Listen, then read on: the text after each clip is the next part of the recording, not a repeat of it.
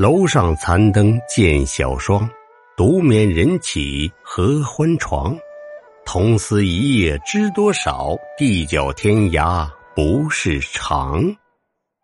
村里有一户人家，男主人何大力，妻子名叫小丽，还有一个五岁半的孩子，家庭也算美满。但何大力为人自私自利，气小记仇，心狠手辣。这天早上，何大力在自家院子里喂鸡，忽然发现少了一只，他气得立马跑出门去骂了，各种恶毒的语言不断的骂出来。周围邻居听得十分纳闷，不知道谁家又招惹了他。第二天，何大力喂鸡的时候，居然又少了一只。这下他气得不行，心想：有两次就会有第三次。我明天早上守着，非把这偷鸡贼抓住不行。到了次日，特意起了个大早，蹲在屋里偷偷的看着鸡圈。过了一会儿，看到一个肚皮圆圆滚滚的黄皮子从自家麦垛里钻了出来，向着鸡圈爬去。何大力心想：原来这一切都是你这黄皮子捣的鬼。于是拎起了旁边盛开水的水壶，冲出了门，骂骂咧咧朝黄皮子泼了过去。黄皮子被烫得皮开肉绽，哇哇乱叫。何大力拿起墙边的铁锹，正想上前杀死他，突然发现他没了踪影，他只好放下铁锹，往地上啐了一口：“算你跑得快。”没了黄皮子，何大力家的鸡再也没有少过。可没过几天。何大力得了一种怪病，浑身上下长满了水泡，而且皮肤一块一块的往下掉。何大力疼的是死去活来，立马让妻子去叫郎中。郎中一看，立马问道：“何大力，你是怎么烫的这么厉害？”何大力立刻解释：“这不是烫的，我一觉醒来就变成这样子。”郎中不信：“这是烫伤啊！”然后配了一些治疗烫伤的药粉，这药粉倒也有用，涂抹在身上，何大力感觉疼痛减轻了不少。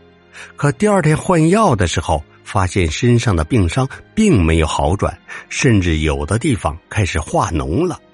郎中也没有了办法，然后便问道：“何大力，你是不是招惹了什么，染的是虚病？”何大力一听，觉着有理。毕竟自己好好的，怎么突然来了一身烫伤呢？于是便让小丽去请村里的三姑。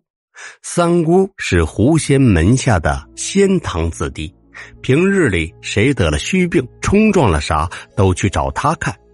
没一会儿，三姑来了，看了何大力的惨状，直接说道：“哎呀，你最近是冲撞了什么啊？”竟然惹来这么大的报复！何大力想了一会儿，突然想到那天被自己泼伤的黄皮子，便讲给了三姑听。三姑点点头：“嗯，应该就是那只黄皮子了。”说罢，三姑让小丽去镇上买了一只烧鸡回来，放在院子里，又在烧鸡前点上三炷香。可是。一直到三炷香燃尽，院子里没出现黄皮子，这只烧鸡没有任何变化。三姑叹了口气，说道：“哎呀，看来这黄皮子是不想和解呀。”这可把何大力吓得不行，不想和解，就是想要他的命啊！就求三姑再想想办法，三姑只好将何大力带回自己的家，让他跪在供奉的狐仙画像面前，点燃三炷香，插在香炉里，并且三姑开始念念有词。突然，三姑眉眼紧闭，身体一顿，声音变得细长，开口问何大力：“事情的来龙去脉，本仙家已经知晓。”何家小儿，你可知道，那天的皇家女儿已经怀有身孕？虽然偷鸡有错在前，但你也不该心狠手辣，泼去热水。虽然皇家女儿保住了性命，但容貌尽毁，而且孩子也胎死腹中。唉，过错太大，本仙家也将你无法保全。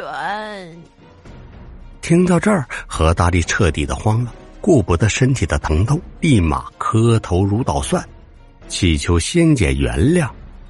这时，又见三姑开口道：“现在，皇家大仙给你两个选择，一。”是用你的性命来偿还，二是让你承受皇家女儿一样的苦难。何大力立马选择保全性命。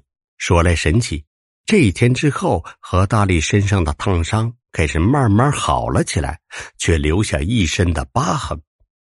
何大力觉得丑，那就丑吧，反正保住了性命。但这容貌实在难以见人，于是何大力整天窝在家里，也不出门，农活都交给妻子小丽打理。又过了几个月，这几天正是农忙，地里只有小丽一个人，所以每一天忙到很晚才回家。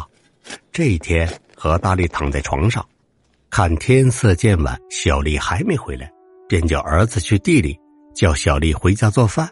可过了一会儿，小丽回来了，儿子不知所踪，吓得小丽连忙去找。到村口的时候，远远的看到儿子在出村的桥上，小丽连忙喊儿子，但儿子像是中了邪一样没有反应，直愣愣的站在桥上，然后一头扎进了河里。小丽看到这一幕，吓得大叫。大喊声引来村民，大家一起冲过去，跳下水去捞他儿子。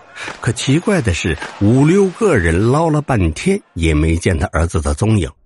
直到第二天早上，才在下游发现儿子的身影，不过已经溺死多时了。何大力夫妇悲愤欲绝。这个时候，何大力才明白是黄仙的报复到了。后来，小丽又有了身孕。但五六个月的时候，不知道脚下踩到了什么，一屁股摔倒在地，直接流产了。小丽康复后，便立马和何大力离了婚。何大力一身伤疤，也讨不到媳妇儿，这才明白黄仙儿让他绝后啊。于是何大力又去找三姑，问能不能有个后代。三姑告诉他：“这是自己选的，你这黄皮子已经不能生育，你自然也不会再有后代。”听到这儿，何大力绝望了。又过了几年，他中年一个人在家，实在难熬，便上吊自杀了。